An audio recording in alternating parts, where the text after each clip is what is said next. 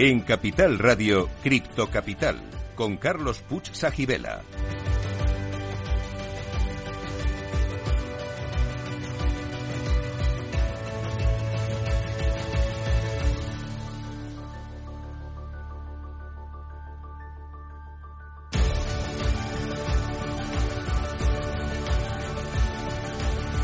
Saludos a todos los criptocapitaleros, el primer programa de la radio española que te cuenta lo que nadie te está contando sobre la tecnología blockchain y el mundo cripto. Estamos aquí para informar, formar y entretener, y si es posible, todo a la vez.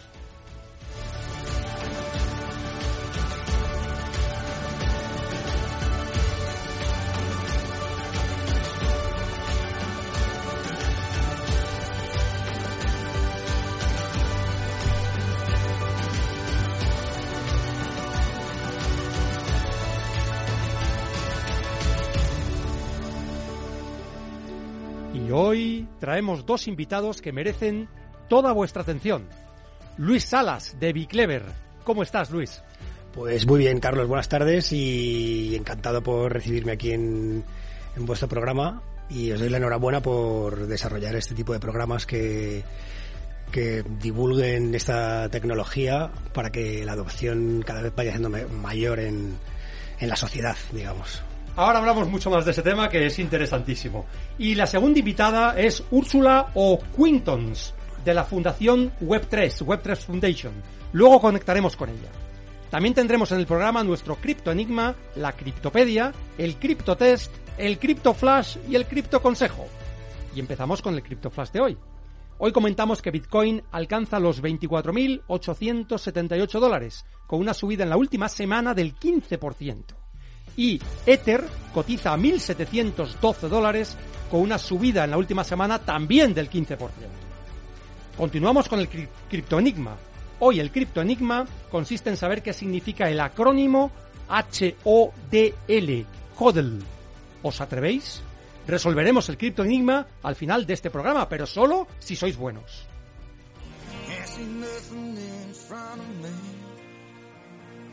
Can't see nothing coming up behind. Make my way through the darkness. I can't feel nothing but this chain that binds me. Lost track of how far I've gone. How far I've gone, how high I've climbed. On my back's a 60 pound stone. On my shoulder, half mile of line. Pues es un privilegio tener con nosotros a Luis Salas de Biclever. Luis Salas es emprendedor tecnológico y criptotrader, máster en blockchain management y actualmente está desarrollando negocio para Biclever, empresa dedicada al desarrollo de tecnologías para la gestión de eventos. A todos nuestros invitados, Luis, les hacemos el criptotest, que es una pregunta muy sencilla. Luis, ¿eres criptofan o criptoescéptico y por qué? Pues yo totalmente soy criptofan porque creo que es una tecnología que va mm, a revolucionar eh, la manera que tenemos de entender determinados eh, sectores como puede ser la- las finanzas, eh, como puede ser el, el mundo de Internet y, y la seguridad en las transacciones sobre, sobre todo. Y, mm, y bueno, soy criptofan precisamente pues por, por eso, para, porque pienso que es una- un buen salto eh, tecnológico en la sociedad y, y que nada más que nos va a traer pues eh, cosas buenas realmente. Eh, a ver, eh, hemos tenido aquí personas que inicialmente no eran criptofans, pero se han convertido en criptofans. ¿Tú lo has sido desde el principio o eres un converso? Yo lo he sido desde el principio porque realmente el mundo de las finanzas, por ejemplo, me ha, gustado desde siempre. Entonces siempre estado muy relacionado con el tema de inversiones y tema de trading. Eh, entonces cuando surgió toda la tecnología blockchain, digamos que es la que eh, la que soporta todo el mundo cripto, digamos, que es una parte de la tecnología blockchain, pues cuando empezó a irrumpir eh, estaba muy relacionado también con el tema de inversiones, entonces pues a mí me llamó la atención desde el minuto uno totalmente. Perfecto, te anotamos en el bloque de los de los raza pura, de criptofan puro, digamos. Muy bien, pues fíjate, viendo sobre un poco su- su- tu trayectoria, eh, eres máster en blockchain management. Y a mí lo que me ha sorprendido es que, es decir, existen ya programas máster que se ocupan de esta disciplina. ¿Nos puedes ampliar un poco al respecto? Pues sí, la verdad que mm, eh, ahora que me lo preguntas, eh, cada vez cada vez hay muchos más programas de, de no solo de máster, sino cursos para, para blockchain pero para aprender más sobre el tema de blockchain y tal. Pero lo que pasa es que sí es cierto que yo cuando yo lo terminé el año pasado en junio en, en la escuela Blockchain School for Management, que mando un saludo aquí a Sergio Navarro, que fue uno de los profesores, que es un auténtico crack. Y sí es cierto que, mm, que me tiré eh, como prácticamente los dos últimos meses de verano eh, buscando y hay mucho, mucho engaño luego a nivel de ese tipo de formación, porque hay algunas escuelas que o, o dan a entender que van a profundizar mucho más eh, y luego se quedan mucho en la superficie. Y por otro lado también luego, eh, pues eso, hay algunas que, mm, que no tienen los conocimientos oportunos como para impartir ese tipo de, de cursos. Que no hay problema porque tú puedes eh, ofrecer cursos sin programas, sin, sin ser tan profundos como el que pude realizar yo a lo mejor, para que la gente, por ejemplo, pues sepa cosas básicas de blockchain, que está bastante bien. Pero bueno, siempre dejarlo un poco claro para que cada, cada alumno mm, eh, pueda elegir bien eh, hasta dónde quiere profundizar y que lo tenga claro desde el principio y se sienta luego engañado, por Claro. ejemplo. O sea, tener claro tu objetivo y buscar la formación más adecuada para tu objetivo y sabiendo que siempre va a haber pues programas que no cumplen las expectativas o que no son, o sea, que no todo lo que hay por ahí es bueno. Claro, hay que saber claro. filtrar. Sí, sí. Hay que saber filtrar. Total. Genial. ¿Nos puedes repetir la escuela donde tú estudiaste? La escuela se llamaba, eh, bueno, se llama eh, Blockchain School for Management. Ajá, perfecto, genial. Y es muy, ya, es- ya te- da unos cursos de bastante profundos. Luego da también para gente que, que viene de, de la rama de informática o telecomunicaciones para desarrollo de, de blockchain a nivel de más de código.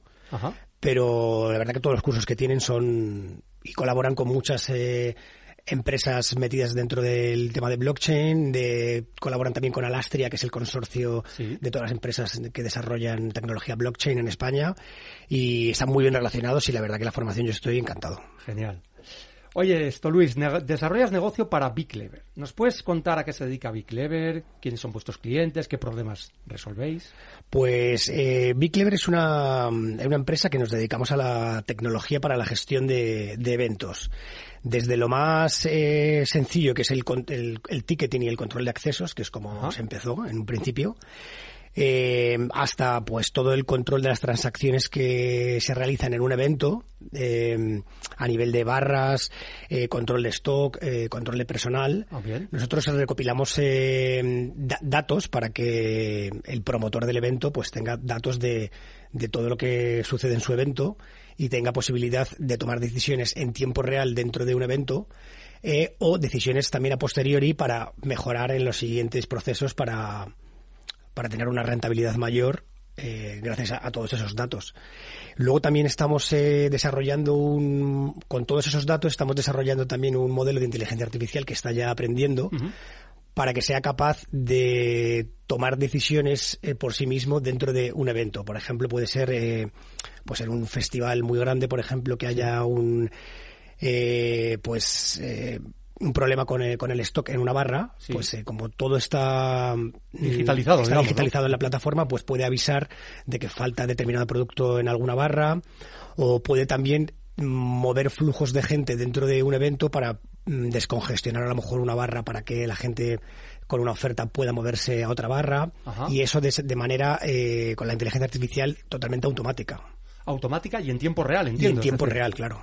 Pues eso realmente, o sea, son problemas que ahora mismo eh, tienen cualquier promotor de gran grandes eventos y que vosotros se lo estáis solucionando con esta tecnología. O sea, realmente es novedoso. Claro, claro, y sobre todo por, eh, por también el auge y la proliferación que tienen este tipo de eventos cada vez más grandes en, en, en todo el mundo, eh, pero en España concretamente están creciendo y estamos teniendo unos eventos de magnífica calidad eh, que no tienen nada que envidiar a, a países más punteros dentro de este sector. O sea, estamos hablando de eventos tipo Benidorm Fest, este tipo de cosas, ¿no? También. Claro, sí, eventos de festivales grandes, grandes conciertos, todo ese tipo de eventos. Genial, Luis. Oye, como sabes, hay un gran debate sobre la utilidad real de los NFTs, que para los que no lo sepáis son tokens no fungibles o en inglés non-fungible tokens, que de ahí vienen las iniciales. Y en Cripto Capital tenemos una sección llamada Criptopedia, en la que intentamos explicar conceptos del mundo cripto. ¿Nos puedes explicar qué son los NFTs? Pues los NFT, como has dicho, como bien has dicho, son pues eso, tokens no, no fungibles y digamos que es una tecnología que, que está dentro de, de una red blockchain y eh, permite, bueno, la gente está acostumbrada a escucharlos de, a nivel de modo especulativo, como Sí. hemos visto con los Bored Ape, los monos, estos que tú puedes comprarlo, que a nivel, a- al final nada más que es como una obra de arte que tú tienes y puedes especular con ella, Exacto. pero eh, en el fondo no tiene ninguna utilidad. Entonces, eh, realmente los NFTs tienen muchísima más utilidad como la que le damos también nosotros en- a nivel de eventos, que es, por ejemplo, para tú poder eh, generar entradas con NFTs, ¿vale? Que como son, digamos, activos dentro de la blockchain, pues permiten eh, esa tecnología el, el no poder falsificarse, Eh, permite también eh, controlar la trazabilidad de la venta de una entrada, controlar también el tema de las reventas, porque la persona que crea un NFT eh, puede programar en ese propio NFT que cada vez que se venda eh, genere un porcentaje de beneficio al creador. Con lo cual, al final, pues eh, se controla un poco más el mercado negro y, y genera también, pues, eh, también la posibilidad de, de a los clientes de algún evento hacerles partícipes de ese propio evento. Eh, por ejemplo, mm, eh, recaudando dinero para alguna fundación, recaudando dinero Ajá. para, para financiar un proyecto dentro de un evento. Ah, y la bueno. verdad que es una tecnología bastante, bastante innovadora y que va a dar bastante que hablar eh, dentro de lo demonizada que ha estado durante mucho tiempo por el tema de que no se le daba una utilidad, pues, eh, pues, Real, ¿no? Real, sí.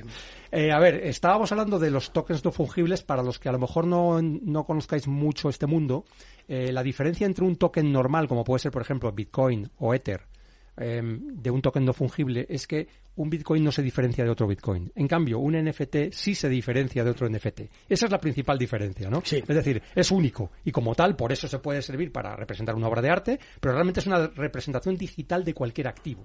Un activo puede ser una obra de arte o podría ser una entrada para un espectáculo, o podría ser los derechos de poder entrar en no sé qué local. O sea, realmente podemos hacer muchas cosas con un Sí, NFT. totalmente. También puede representar un porcentaje de la propiedad de un inmueble, por ejemplo. Podríamos eh, hacer este tipo de cosas y en el futuro ya se están haciendo y serán, serán más, ¿no? Em, pero bueno, has hablado antes de la, de la parte especulativa de los NFTs. A ver, esta fama realmente que se tiene, yo creo que está merecidamente ganada, porque durante Sí. años hemos visto unos cromos digitales, que es realmente como se podría definir un niño, ¿no? Un NFT era un cromo digital de unos monos feísimos que inexplicablemente subían y bajaban de precio. So- algunos subían mucho y han hecho millonarios a alguna gente, y otros que han intentado meterse en ese mundillo, incluso creando sus propios NFTs, se han pegado un tortazo de proporciones descomunales. Explícanos un poco realmente cómo podemos salir de esa imagen tan especulativa y tan realmente no es demasiado positiva de los NFTs y darles utilidad real. Pues hombre, la, la principal eh, manera de salir de, de esa fama especulativa que tienen, lo primero, como siempre, es la formación y, y leer de, de lo que se trata cualquier tipo de NFT, cualquier colección, para saber qué utilidad te da realmente, porque mm, muchos eh, cromos, como comentabas, que han salido eh, adelante, al final han salido adelante porque se les ha dado una utilidad. O sea, quiere decir que si yo soy un poseedor, un holder de, de cualquier de ese tipo, cualquier NFT de ellos, pues tengo derecho a determinadas cosas, como por ejemplo asistir a un evento siendo yo eh, el poseedor, El poseedor de ese, NFT. de ese activo. Entonces, la única manera de, de salir del, del tema especulativo es al final ver el fondo de ese tipo de colecciones o ese tipo de NFT que puede ser, puede funcionar como un utility token, pues eh, informarse de, de todo el fondo que tiene detrás para, para saber si tú te compensa tenerlo simplemente por ser poseedor, para tener posibilidad de, de asistir a determinados eventos, de tener alguna preferencia en algún tipo de, de evento y tal. O, eh, o de ofertas, por ejemplo, o de, de- ofertas, por- que también podrías tener ventajas en ese sentido. Claro, claro. Es como el carnet de un club, por así Tota- decirlo. eh, ¿no? Totalmente, eso es como si fuera el carnet de, de un club, totalmente. Un carnet digital en este Sí. caso, ¿no? Oye, pero vamos a ver, los NFTs que, han tenido tanta fama, etcétera, y que han dado esta imagen que hay sobre el- en el mercado sobre ellos, ¿por qué tenían que ser tan feos? O sea, es que realmente Pues- eran feos de narices, ¿no? ¿No, no estás de acuerdo conmigo? ¿O, o esto es una, una impresión mía solo? Sí, sí, totalmente, porque de hecho los, principalmente los CryptoPunks que, Sí. que salieron, que eran unas imágenes pixeladas que no tenían ningún tipo, Exacto. para, mi- para mi punto de vista, hombre, luego el arte hay que entenderlo, hay gente, yo desde mi desconocimiento me, me gusta, pero a lo mejor estoy menos avanzado que otra gente, la verdad que tampoco entiendo por qué, porque tenían que ser así de No, a mí me recordaban a las colecciones tipo Pokémon o Digimon, ese tipo Total, de cosas, sí, pero evolucionadas a peor. Sí, sí, evolucionadas a peor. No, la verdad que era sorprendente, sorprendente ver que algunos eh, tokens de, de esas colecciones se han llegado a vender por un, un millón de dólares. Sí, sí, más, más millones, Más, sí, sí. En, alguno, en algún caso millones de dólares, ¿eh? lo cual es incomprensible. Pero bueno, esto como siempre, hay burbujas especulativas y en los NFTs hemos vivido alguna de ellas, ¿no? ¿Eh? Muy bien, pues eh, otro tema del que queríamos hablar, y tú eres experto en esto, es que algo necesario para operar en el mundo cripto y en la blockchain es el uso de monederos digitales o wallets, que es como se denominan. ¿Tú crees que está la sociedad preparada para el uso de wallets, aunque no conozcan el de, de la tecnología que hay detrás? Pues mira, precisamente el otro día mm, en, en las redes de la escuela que, que yo he comentado que estudié, eh, preguntaban eh, cuáles eh, son los mayores impedimentos que hay ahora en la sociedad para la, la adopción de la tecnología blockchain. Ajá. Y, y la, y la base, aparte de que es la formación, que mm, pues es simplemente el tema de lo de las, de lo de las wallets, porque es lo, es lo más básico para tú poderte introducir en el, en el mundo blockchain, eh, aunque sea de manera superficial, por ejemplo, para comprar una entrada y poder tenerla encima, que necesitas tener una Sí. wallet. Sí. Entonces, eh, es una cosa que, que es bastante sencilla, simplemente hay que educar a, eh, pues un poco a la sociedad. Lo que pasa que no sabemos eh, quién es el que tiene que tener esa labor, si somos las empresas que desarrollamos esa tecnología o es la propia sociedad a nivel gubernamental o, o de algún otro tipo. Y mm, que es que es al final en lo que se va, en lo que se basa, en que la gente pues sepa cómo funciona la tecnología para poder utilizarla. Realmente una wallet no es mucho más difícil de manejar que una cuenta bancaria. Por ejemplo, para alguien que tenga acceso a su banca digital online y pueda acceder a su cuenta bancaria, incluso yo diría que es más fácil utilizar un wallet o monedero digital. Lo que pasa es que, claro, hay que saber cómo hacerlo, porque si no, no sabes ni por dónde empezar, ¿no? Es, es así. El- Claro, no, y aparte que no, no solo simplemente saber cómo hacerlo, que es, que es básico, sino que eh, saber los riesgos que conlleva, porque obviamente cuando Claro. tú utilizas una cuenta bancaria, eh, siempre puedes reclamarle al banco Mm. que no tienes la contraseña, eh, cualquier cosa que te haya ocurrido, pero la wallet eh, hay que entender que es, eh, no, no tienen el- los datos del, del propio cliente, al final somos una, un número, ¿sabes? Sí. Entonces, eh, si tú pierdes tu frase semilla, que es la que tienen todas las wallets para tú poder recuperar todos tus fondos, el único responsable eres tú y puedes perderlo todo. A ver, tiene la parte positiva y es que tú eres el único propietario y el que controlas tus fondos y tus ah, criptoactivos, pero la gran responsabilidad de que eres tú el único el que las, que las controlas. Luego no hay nadie por Claro. detrás para ayudarte si algo sale mal. ¿no? Ese, ese es el, esa es la gran responsabilidad que, te- que tenemos. Sí. ¿no? Pero yo creo que eso es positivo para la sociedad, ¿no? El hecho de que la gente pueda controlar hasta el final sus criptoactivos o sus activos. Hombre, es positivo para la sociedad, pero, pero parece siempre poco positivo para los gobiernos, realmente. Ahí pueden venir algunos de los problemas, ¿no? Ese yo creo que es el problema principal en la mayoría de los países, es ese, esa confrontación de del el anonimato con determinados fondos y criptoactivos eh, y, y el control que tengan los gobiernos de, de los fondos que, que tú tienes. Ese es el eterno dilema que, que va a venir siempre y se tendrá que ir solucionando, tendrá que venir regulación, pero al final siempre va a haber gente detrás de este tipo de tecnologías que no comparta que, que los gobiernos tengan que tener información de pues de esas redes de blockchain, por ejemplo, Claro. y, y sigan evolucionando. Al final, lo que siempre queda claro es que el sector privado corre mucho más que el sector gubernamental. Ajá. Entonces siempre va, va, va a haber esa persecución. Las empresas van por delante, está claro, ¿no? De todas maneras, ahora hay la gran iniciativa que lleva ya años gestándose y ya veremos si llega o no pronto, más pronto que tarde, que son las monedas digitales de los bancos centrales. Realmente, eso sí sería un salto hacia adelante, lo que pasa es que no sé si en la dirección correcta, porque sería algo así como que en lugar de utilizar tu euro físico, tus billetes o tus, eh, los euros que tienes en el banco, utilizarías una moneda digital equivalente controlada por el Banco Central que obligaría también a esas personas a tener un wallet, un monedero digital, para poder utilizar esa, esa moneda digital. ¿Tú qué opinas al respecto? Pues yo la verdad que pienso que ya es, es, una, eh, es un error porque el control que puede tener un gobierno sobre tu capital es, Es total. Es, total. Claro. Es Claro. total, porque ya puede entrar ahí, a través de la wallet tú puedes tener incluso la... eh, la identidad soberana que se llama, que Sí. tú puedes tener eh, ahí tu, tu identidad, tu carnet de identidad. Sí. Eh, entonces, a través de, de esa, de esa moneda gestionarían pues todos los impuestos que tú tienes que pagar. Claro. Tú ya no tendrías ni siquiera, bueno, por un lado, no tendrías que hacer ni siquiera la declaración de la renta, porque es que ya ellos saben Directamente la lo- trazabilidad de todo tu dinero. Si estaría bien para temas a lo mejor de terrorismo, prevención de blanqueo de capitales, obviamente sería mm, imposible entrar en, eso, en ese tipo de delitos, pero yo lo veo que es demasiado control, eh, me recuerda ya al gobierno chino, yo Sí, creo. de hecho en China están haciendo algo parecido ya. Claro, no, no, y es bastante deseando- terrorífico. Sí. Es bastante terrorífico, ¿no? Bueno, veremos lo que sucede, ¿no? Em, Luis, volviendo un tema al, al- al trabajo que haces en Big Clever, ¿Big Clever opera fuera de España también? Pues Big Clever, eh, de momento no, estamos ahora en proceso de, de expansión eh, para expandirnos a Latinoamérica y por Sí. Europa también. Ajá. Pero eh, estamos con determinados puntos, como por ejemplo to- todo ese tema de, de introducir partes de tecnología blockchain, que como estamos estudiando, viendo un poco cómo va toda la atracción, porque depende bastante de mucha manera del crecimiento, aparte de, de inversiones. Eh, estamos ahí en un, en un momento bueno, pero con cosas ahí pendientes antes de expandirnos, pero vamos, que está dentro de nuestros planes totalmente. Porque, digamos, ¿cuánto, ¿cuánto tiempo lleváis con este proyecto, con Big Clever?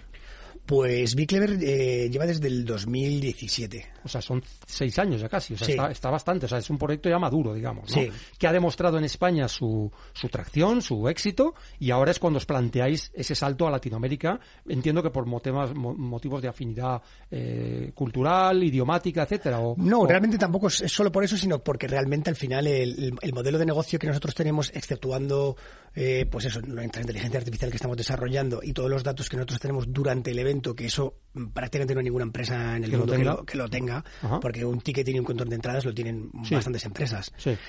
Entonces, eh, nosotros tenemos también el grueso de que durante todos estos años hemos ido eh, recopilando muchísimos datos, que hoy en día el dato es, eh, Es fundamental. es fundamental y es oro. Entonces, nosotros, gracias a llevar bastante tiempo, tenemos ventaja respecto a muchos competidores en cuanto a, a saber cómo, cómo hacer las cosas y utilizar, pues, a través de la inteligencia artificial, eh, modelos para, para a los propios promotores de eventos ayudarles y prestarles consultoría eh, gracias a todos esos datos que nosotros tenemos. Claro, con ellos tienen una ventaja competitiva porque con vuestra herramienta van a tener información que les permite tomar mejores decisiones al- acerca de su propio evento y de, la- de lo que está sucediendo y de cómo, cómo mejorar la eficiencia en los procesos. Entiendo Claro. que, que eso es clave, ¿no? Es clave. Oye, Luis, ¿algún consejo final para nuestra audiencia? Em, por ejemplo, para gente que quiera formarse, que le interese este mundo, pero que realmente no sepan por dónde empezar. Entonces, ¿a tú qué, qué- qué le- qué les aconsejarías? Pues yo les aconsejaría que si tienen algún tipo de, interés, a mí me pregunta un montón de gente eh, qué estudio, qué escuela, qué les recomiendo. Eh, gente que a lo mejor no está muy metida en el, sector o no tiene una base muy tecnológica, pero hay un montón de, de empresas y plataformas como, como puede ser Bit2Me, que es el exchange español. Eh, Bit2Me tiene mm, eh, la parte de Bit2Me Academy y tiene una cantidad de, de, de datos y mm, para, para poder aprender enorme. Genial, Luis. Oye, pues muchísimas gracias por, por habernos contado todo esto. Ahora hacemos una pausa y volvemos en pocos minutos. Quedaos, criptocapitaleros, no os arrepentiréis.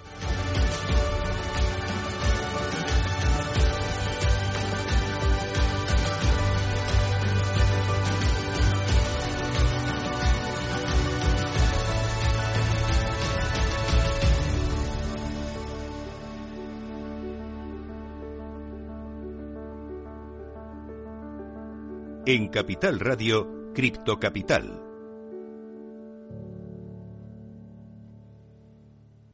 Para personas inquietas, Capital Radio.